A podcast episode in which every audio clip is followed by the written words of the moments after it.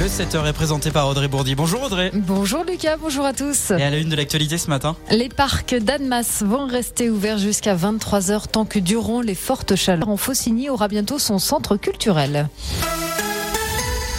Mais nous commençons par ce jeu de chaises musicales au gouvernement. Le remaniement a été dévoilé hier après-midi. Huit ministres quittent leurs fonctions, huit autres arrivent, d'autres changent de ministère.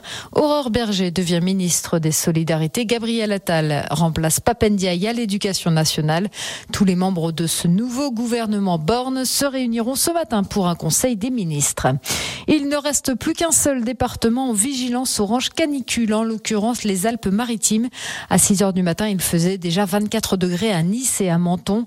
Au Canada, où plus de 10 millions d'hectares ont déjà été détruits par les flammes, un troisième pompier est décédé hier. Son hélicoptère s'est écrasé à l'ouest du pays. À Annemasse, la commune a pris la décision de laisser ses parcs ouverts jusqu'à 23 heures, jusqu'à nouvel ordre.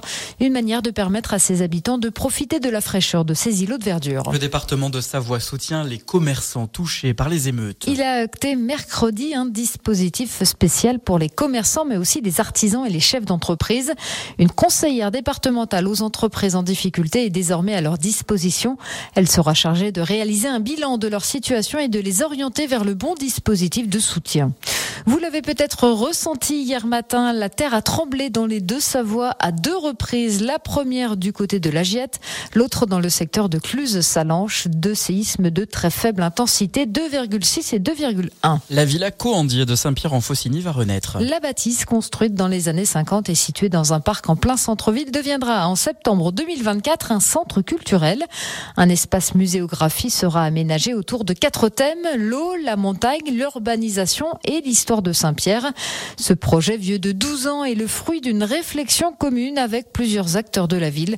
Valérie Bouvier est la première adjointe à la mairie de Saint-Pierre. Effectivement, on a travaillé avec les collégiens lorsqu'on a voulu trouver les thématiques en fait qui pouvaient faire résonance et parler euh, à notre population. Donc on a rencontré euh, les écoles on a fait des groupes thématiques avec les écoles.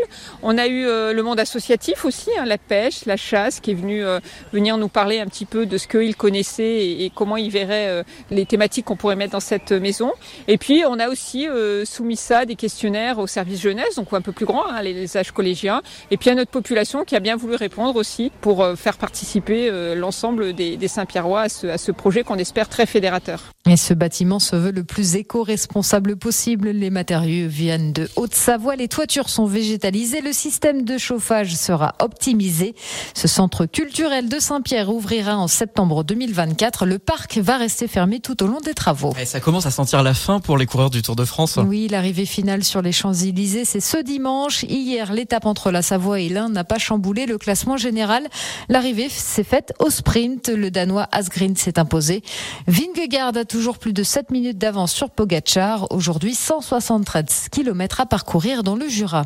Et puis c'est une conférence qui va faire le plein demain à Méribel. Thomas Pesquet animera une conférence sur la mission Alpha de la Station spatiale internationale. Un documentaire sera projeté suivi d'une séance de questions-réponses. En fait, l'astronaute français qui a passé près d'un an dans l'espace a également partagé le cockpit avec l'un des membres de l'aéroclub de Méribel qui l'a donc invité.